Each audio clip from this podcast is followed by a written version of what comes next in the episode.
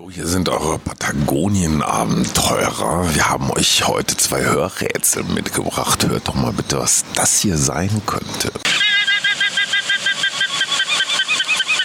Ich verrate mal so viel. Es ist ein Warnruf und es dreht sich um einen Puma. Kleiner Cliffhanger. Wir haben ihn wirklich gesehen. Wir haben den Fotobeweis. Zweites Hörrätsel und das klingt so.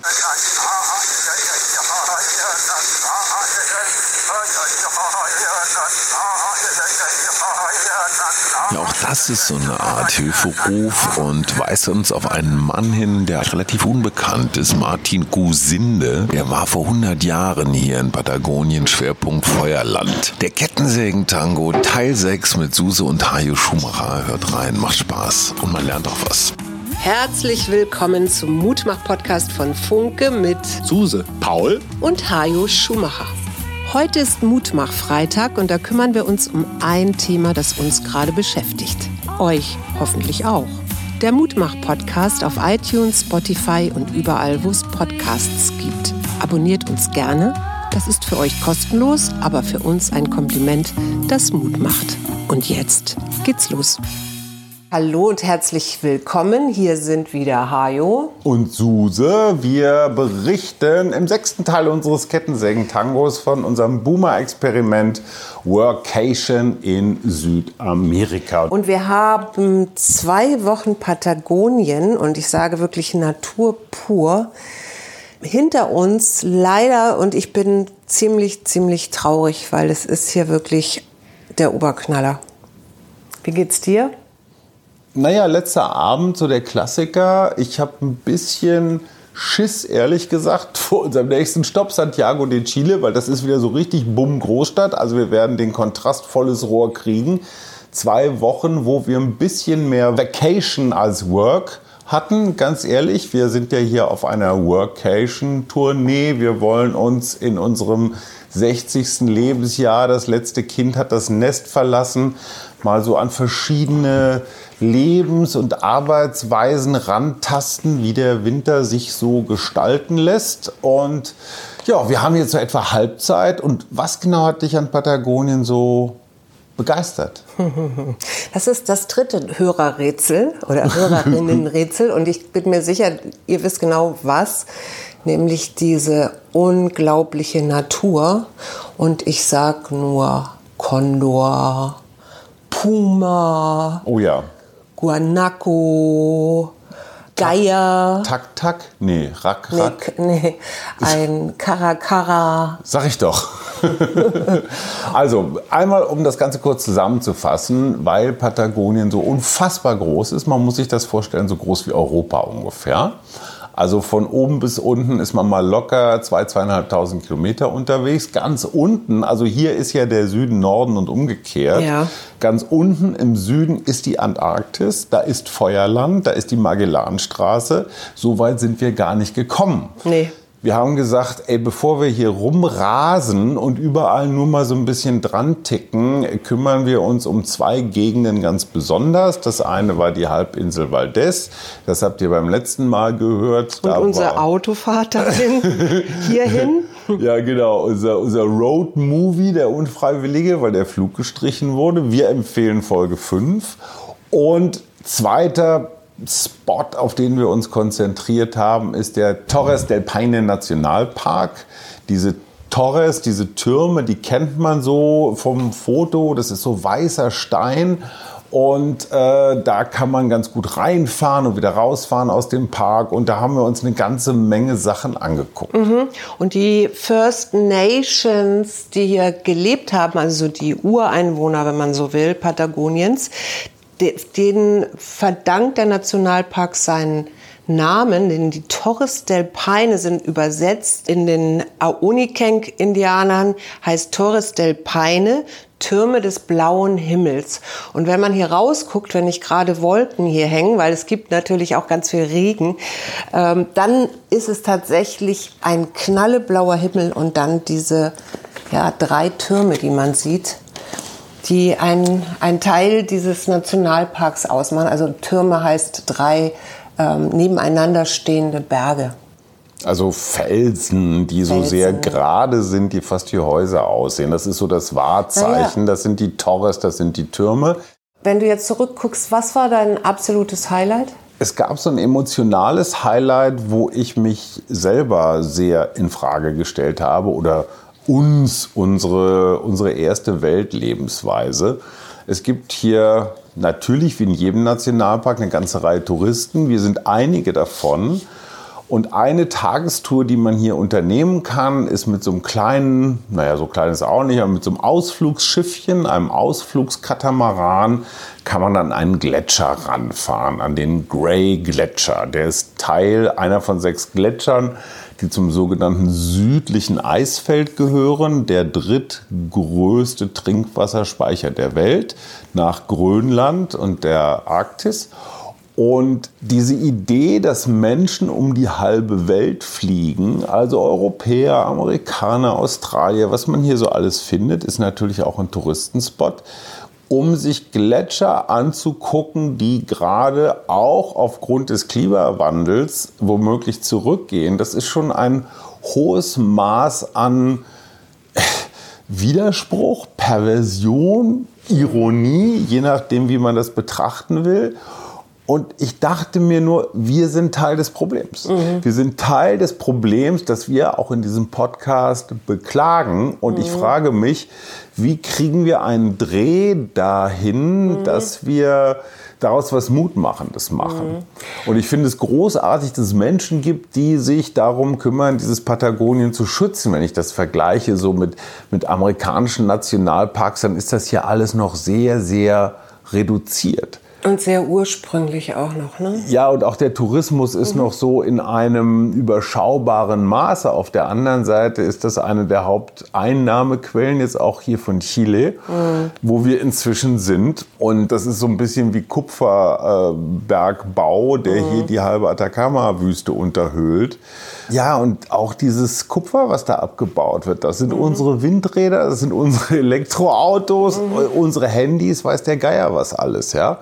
Also wir sind Teil des Problems, das wir beklagen. Und, und was sagt die Psychologin? Wie kriegt man diesen Widerspruch irgendwie hin? Die Psychologin sagt, dass das Leben voller Widersprüche leider steckt. Okay. Und äh, das, ist, das, das wird immer, also Menschen sind einfach widersprüchlich. Ja? Das ist so wie der Raucher, der sagt, ich weiß, dass das äh, nicht gesundheitsförderlich ist oder krank macht Gib mal eine und Kippe. trotzdem weiter raucht. Ja? Also, ähm, ich, aber es geht ja darum, ich, der erste Schritt ist ja immer, das sagt die Psychologin auch, etwas sich bewusst zu machen. Und mir ging es ja genauso wie dir. Ich konnte auch, ich wollte da auch gar nicht auf dem Schiff stehen und mir das jetzt alles so reinziehen. Und gleichzeitig war es wunder, wunderschön, ja. Also Ja, ja, diese ja. Gletscher, die, die, die so noch so blau teilweise Mhm. waren. Also so, und ich habe da wirklich überlegt, ob die Indianer nicht vielleicht die Gletscher gemeint haben, als sie dieses Blaue von Torres del Paine beschrieben haben. Aber egal. Oder der Enzian. Oder der Enzian. Blau, blau, blau. Ja, der, ist ja, der wächst hier aber nicht. großen deutschen Volksphilosophen Heino Ich zu zitieren. hatte auch einen traurigen Moment. Und zwar haben wir von diesen, von den First Nation Menschen oder den Ureinwohnern, die hier zuerst gelebt haben in Patagonien, haben wir eine Höhle besucht, wo man ähm, Höhlenmalerei noch sieht, so Hände und auch Tiere, also nicht so, so ein Unter, wie nennt man das, so ein Übersprung von einem Felsen, wo die früher gelebt haben, aber War eine Höhle. vor 12.000 Jahren oder so. Und die Geschichte der in Patagonien lebenden oder nicht mehr lebenden Indianer ist eben auch wirklich sehr, sehr tragisch, muss man sagen. Ne? Weil in dem Moment, wo die ähm, Spanier kamen und also all die Europäer kamen und hier Land in Beschlag nahmen, wurden die Indianer einerseits von Seuchen weggerafft, also Krankheiten, die mitgebracht worden sind, wie die Pocken, und andererseits aber auch von Menschen, die hier Land beansprucht haben, weil sie gesagt haben, das sind hier Wilde oder Charles Darwin ähm, hat, so, hat sowas erzählt wie, das ist so, eine, so, ein, so ein Zwischending zwischen Mensch und Affe, also evolutionstheoretisch, deswegen br- brauchen wir die nicht wie Menschen zu behandeln. Vorstellen. Und die sind hier reihenweise abgeknallt worden. Und das hat mich sehr traurig gemacht. Es gab auch Konzentrationslager, wo diese Ureinwohner, diese First Nation Menschen, dann einfach zusammengefercht und erledigt wurden. Ich zähle die mal einmal auf, einfach um sie wertzuschätzen. Das sind einmal die Kaveskar, die äh, eher so in Ufernähe lebten, auch viel in Kanus unterwegs waren. Das sind die Selknam. Die waren eher auf der, ich sag mal so, auf der argentinischen Seite. Dann gab es die schon erwähnten Aoni Kenk. Die hatten so das größte Gebiet. Das, ja, zog sich relativ weit nach Norden, was ja hier der Süden ist. Und äh, dann gab es noch die Jagan die lebten viel in Feuerland und auf der Spitze, auf der äußersten, ja, was ist denn das, östlichen Spitze von Feuerland lebten noch die Manakaken Ohausch. Und äh, die haben ein wirklich riesengroßes Gelände besiedelt. Sie waren nicht so viele, sie waren Nomaden. Und da kommen wir an den spannenden Punkt. In dem Moment, wo sich hier die Regierungen gebildet haben, aus Europäern übrigens, da wurden auch die Grenzen gezogen. Also die Grenze zwischen Chile und Argentinien, da sieht man so wie in Teilen von Afrika einfach so gerade Linealstriche. Und streng genommen gehörte dieses Land denen, die es bewohnt mhm. haben, nämlich diesen Ureinwohnern. Mhm. Und wir haben hier genau das gleiche Phänomen, was wir in Nordamerika erlebt haben, was wir in Teilen von Afrika erlebt haben. Klassische Kolonialentwicklungen. Mhm. Die Europäer haben sich das geschnappt, was sie brauchten. Was sie haben wollten. Und einer wie Charles Darwin, der ja durchaus gefeiert wird, auch zu Recht für seine Evolutionstheorie, hat dann auch noch die wissenschaftliche Basis dafür geliefert, dass man diese Menschen ausrotten durfte. Man hat ihnen verdammt noch mal ihr Land gestohlen. Mhm. Und alle, die sich über Woke oder die verrückten amerikanischen Universitäten aufregen, man kann sich über Post-Colonial Studies zu Recht empören. Aber der Punkt, dass Europäer sich fremdes Land angeeignet haben. Und warum haben sie das in Argentinien oder auch Chile gemacht? Ja, da wurden Schafe gezüchtet für die britische, in diesem Fall mhm. Textilindustrie. Mhm. So, die Spanier haben das Gold geklaut, was auch immer. Ja, das war Diebstahl, das war Sklavenhandel, all das und das muss man einmal so sagen, mhm. wie es ist. Ja, ich habe ein Zitat von Darwin tatsächlich, der gesagt hat, die Sprache dieser Leute verdient es nach unseren Vorstellungen kaum artikuliert genannt zu werden. Und da haben wir das erste Hörrätsel, das wir jetzt auflösen können. Wir spielen es nochmal ein. Wir spielen es nochmal ein.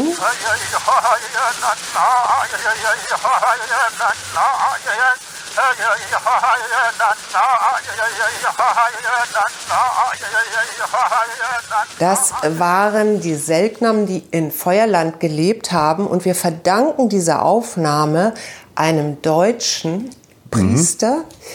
und Anthropologen, nämlich Martin Gutsinde, der tatsächlich damals, Anfang der 20er Jahre. Der 1920er Jahre, vor ziemlich genau 100 Jahren. Genau, hier in diese Region mehrmals gefahren ist und 22 Monate unter anderem mit der First Nation in Feuerland zusammengelebt hat und unter anderem diese Aufnahmen gemacht hat, aber auch ähm, Fotos gemacht hat. Und da dieser Stamm ausgestorben ist, ist das so das Letzte, was noch da ist. die einzigen Zeugnisse, total interessante Fotos von einem sehr langen, komplexen Ritual. Genau. Achtung, Feministinnen, äh, nicht aufregen. Es wurde mit diesem Ritual irgendwie begründet, dass die Männer das Sagen haben die darstellenden Geister, äh, die wir interessanterweise in Buenos Aires im Museum gesehen haben. Ja. Also die hatten so Männer, die so Streifen, ganz viele so enge Streifen über den mhm. Körper, über den nackten Körper hatten, inklusive der Private Parts, wo man sich erst dachte, hä, was mit denen los? Und äh, Gusinde hat, durfte diesen Ritualen wahrscheinlich als einziger Westler jemals beiwohnen und hat im Auftrag der deutschen Phonogramm diese Gesänge, die wir gerade gehört haben, aufgezeichnet. Also auch mal eine gute deutsche Geschichte ja, ne? äh, von einem, der hier was erhalten vor hat. Vor allen Dingen hat er, hat er erkannt, dass das eben auch Menschen sind und dass diese Kultur, die die haben, weil sie ja die Natur und all das Ganze als ein lebendiges Etwas verstanden haben, wo, wo sie, also Naturkräfte, die wirken, in die, die Indigenen ja auch zu denen, die gehören, der ist Teil dieses Stammes geworden. Also mhm. es gibt Fotos von ihm, wo er auch diese Bemalung hat und äh, wo er auch diese Zeremonien mitgemacht hat. Und das finde ich wirklich ganz besonders, weil der hat sich drauf eingelassen. Er hat gesagt, so, ich bin hier nichts Böses, ich will euch kennenlernen, ich möchte euch verstehen. Und wenn es ihn nicht gegeben hätte, dann wüssten wir das alles gar nicht mehr.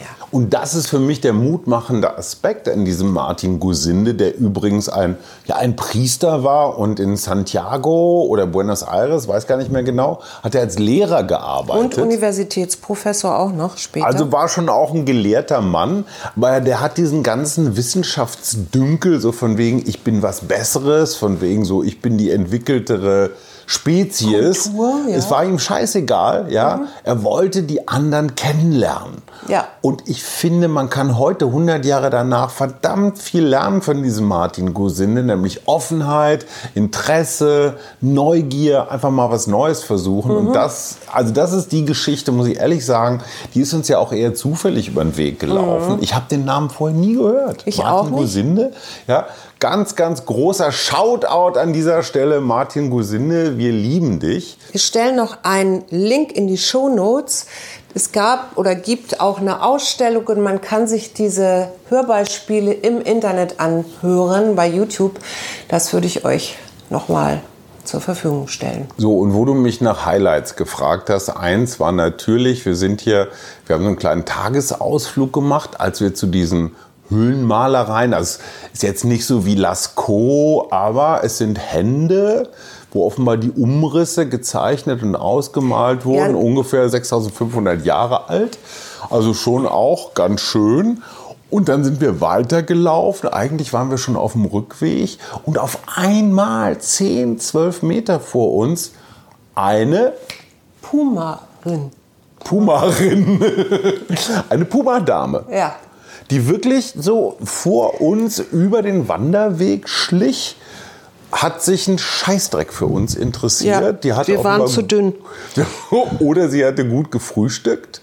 Und auf einem Gebiet von 100 Quadratkilometern gilt hier so als Faustregel, gibt es so um die fünf Pumas oder Pumarinnen.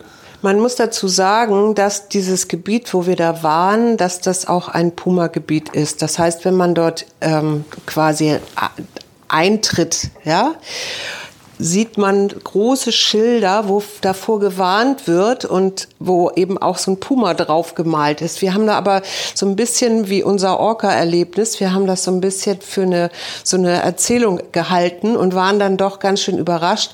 Und ich muss sagen, ich war wirklich, wirklich schwer ich war richtig dankbar. Sag ja. mal, das wie war, groß, so damit man so einen Eindruck Naja, kriegt? so eine Katze ist schon ganz schön groß. Also ich würde sagen, die wie war so bestimmt ein Meter zwanzig oder sowas in der Breite, also von der Länge her. Nee, mehr.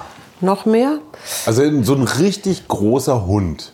So ein richtig großer Hund, ja. Allerdings mit weniger, mit weniger Haaren. Und er, sehr katzig. Der richtig große Hund hatte eine großartige oder großartige, weiß ich nicht, eine blutsaugende Abwehr, nämlich eine Mückenplage, die wir Unfassbar. hatten. Ich, äh, das war, wir sind nachher eigentlich mehr gelaufen, als dass wir gewandert sind, weil man muss dazu sagen, Mücken über dieses südliche Eisfeld kommt im Sommer ein unglaublich kontinuierlicher Wind. Ja. Also es ist wahrscheinlich so, die Sonne knallt auf das Eis, unterschiedliche Temperaturen und so entsteht Winde, der Wind. Ja. Und du kannst echt die Uhr danach stellen, wann das mittags so losgeht und dann pfeift das hier aber richtig um die Ecke. Ja. So, in dem Moment, wo es keinen Wind gibt, was in Patagonien völlig ungewöhnlich ist, merkst du erstmal, wie unfassbar viele Moskitos es hier gibt. Weil es also gibt ganz Wind, viele Seen und Lagunen. So, der Wind nervt schon, aber du wünschst dir sofort einen Orkan Windstärke 12, wenn diese Unmassen von Moskitos über dich herfallen. Also die Pumarinnen waren ein ziemliches Highlight. Ja. Äh, Habe ich so. Den Film kriegt ihr übrigens auch, den stellen wir auf Instagram ja. zum Angucken in unsere kleinen äh, Reiseerlebnisse.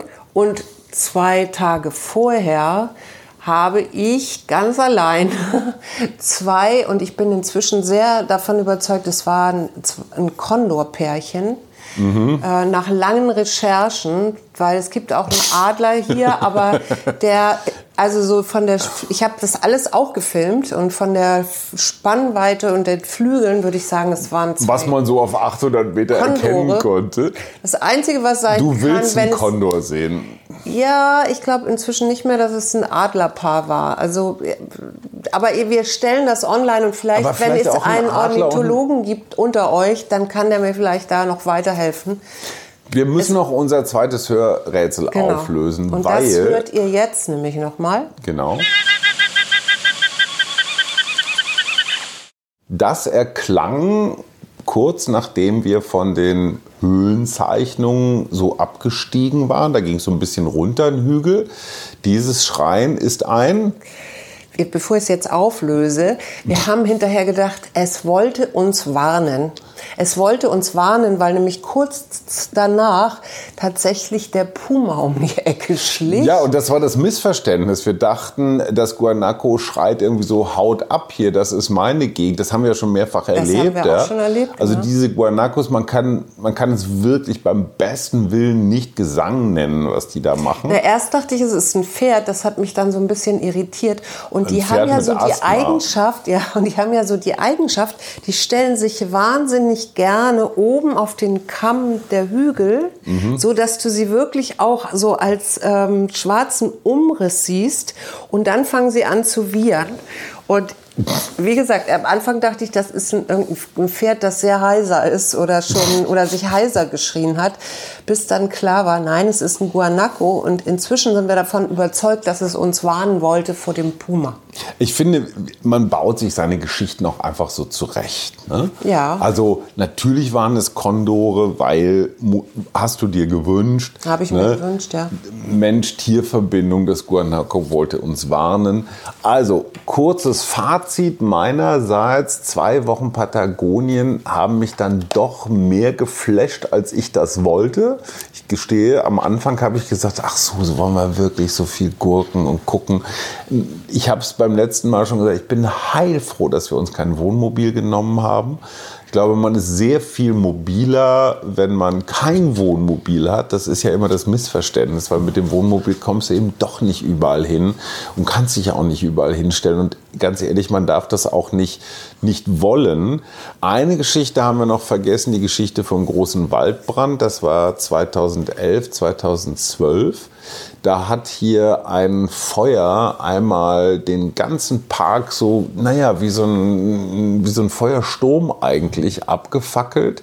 Und wie ist dieses Feuer entstanden? Die Geschichte ist zu bizarr. Ja, die oder? ist wirklich bizarr von einem Touristen, dem wohl kalt war und der nur Toilettenpapier dabei hatte und dieses Toilettenpapier entzündet hat. Und man Wo, muss dazu ja, es wissen, gibt zwei Theorien. Es gibt auch noch die Theorie, ähm, dass der irgendwo, ich sag mal, so sich erleichtert hat und er wollte nicht, dass das Toilettenpapier, das er da benutzt hat in der Natur, so. dass das irgendwie sichtbar ist oder rumfliegt mhm. oder so und dachte, er fackelt das mal eben ab.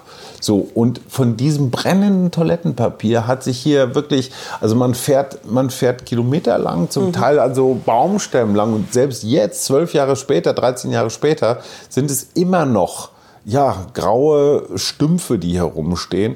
Klar, die Natur wird sich wieder erholen, aber das wird eine Weile dauern. Wir haben ja noch ein Rätsel eigentlich, ne? es gibt ja noch das Flamenco-Rätsel. Das Flamenco-Rätsel. Ja, wer löst es auf? Also, kleine Sprachwissenschaft, der Flamingo, das ist dieses Tier, was auf einem Bein steht und rosa ist und nicht Barbie, ähm, heißt auf Spanisch wirklich Flamenco.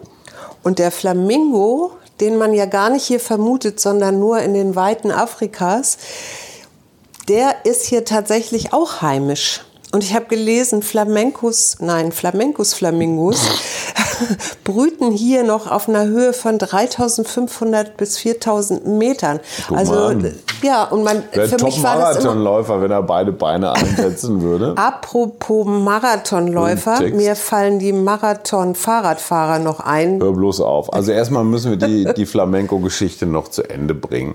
Weil für mich war Flamenco immer so, ole, ne? Asterix in Spanien, so, ai, ai, ai, Mama, ich bin ja so unglücklich. Also Flamenco hatte für mich immer so was, so was Rassiges, Edles.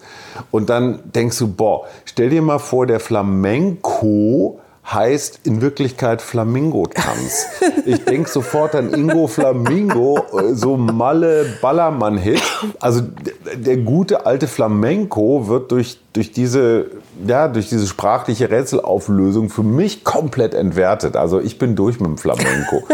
ich habe mich auch gefragt, also der Flamingo, der seinen Fuß so hebt und dann wieder so aufstampft, oder aber total, eigentlich stehen die doch immer auf einem Fuß, Das sind totale Comic-Tiere, Flamingos. Ja? Und der Flamenco hat auch so viel Inbrunst und Ernsthaftigkeit und Haar und Haltung und so. Das sind ja keine Flamingos. Also wir müssen da, glaube ich, noch mal ein bisschen recherchieren. Egal, ich möchte mein Vorurteil erhalten. Letzte Frage, mein Schatz. Unser Sohn ist ja immer weiter von uns quasi auch kilometermäßig weggerutscht, mhm. weggerückt. Wie, was denkst du so an dein, wenn du an deinen Sohn denkst, an den Jüngeren? Also, wir haben ja relativ regelmäßig Kontakt und telefoniert. Was mich wirklich rührt, ist die Geschwindigkeit, mit der sich dieses Kind, wie wahrscheinlich alle Menschen in ja. diesem Alter, ähm, so mit anderen anfreundet und ausgeht und er schickt uns jeden zweiten Tag irgendwelche, ja, von Barbesuch mit Live-Musik, wo er dann auch Dinge, so musikalische Dinge aufzeichnet, die jetzt nicht so wirklich was, was mit seinem bisherigen Rap-Geschmack zu tun haben. Aber ich habe das Gefühl, nein, ich habe wirklich das Gefühl, er erweitert so sein, naja, sein, sein Weltbild. Ja. Ne? Er lernt Amerikaner, andere Europäer, Japaner, natürlich Argentinier, alle möglichen verschiedenen Nationen kennen. Das finde ich toll und ich habe den Eindruck, er fühlt sich sehr, also inzwischen sicher im, im Sinne von, er weiß, wo er hin muss, er kapiert die Sprache. Was mir das Aller, Allerschönste war, als er sagte, ey, ist ja irre, wie viel Latein in Spanisch ist. Mhm. Also er hat zum ersten Mal nach acht Jahren großer Latinumsfrohn hat er festgestellt, ey, gar nicht so mhm. doof. Ich habe da schon eine Menge vorgelernt. Mhm. Klar, das Plusquamperfekt, ne, das war uns allen immer irgendwie ein Rätsel. Aber es freut mich, ich habe das Gefühl, er lernt was dazu. Ja, ich, aber ich kann dir auch sagen, ich freue mich auch, wenn ich den dann irgendwann mal wieder, auch vielleicht ist das dann in Berlin oder so, mal wieder in die Arme nehmen Absolut. kann. Weil das fehlt mir schon. Er ist ja so ein kleiner Kuschelbär und dieses Kuscheln, das kriegst du nicht so gut hin und Paul auch was, nicht. Was, was, was, was, was? Ich glaube, das diskutieren Boah, wir beim nächsten Mal aus. Alles klar, die Kuschel-Competition. Wir, wir, schicken euch ganz, ganz liebe Grüße und ähm, die nächste Folge kommt aus Santiago de Chile. Da werden wir euch ein bisschen berichten, was das mit diesem Chile hier so auf sich hat. Ich gestehe, so ganz habe ich das Land noch nicht verstanden. Und wir gehen ins Museum und gucken uns das, was Martin Gusinde fotografiert hat und was es von diesen Ureinwohnern mhm, noch so Kontin Kontinents noch so gibt, an und berichten darüber. Mhm. Und ich glaube, das reicht dann auch ja. erstmal. Genau. Und jetzt äh, werden wir uns noch einmal verabschieden hier von diesem Stück Land. Ja, und ein bisschen mehr Worken als Vacation äh, genau. in den nächsten Wochen. Da gibt es ein bisschen was nachzuholen. Auf der anderen Seite, man kommt hier ja auch so bald nicht wieder hin. Genau. Also, ihr also. Lieben, zwei Boomer auf Workation, Kettensägen Tango Folge 6. Freut euch auf Folge 7. Wir lieben euch und Patagonien. Bis bald. que no supo mi amor nunca decía.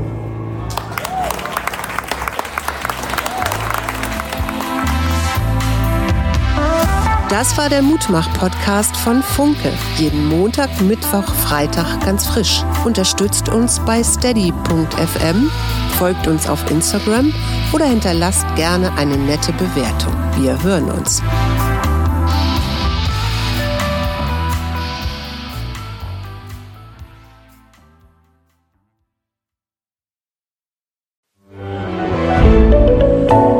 Podcast von Funke.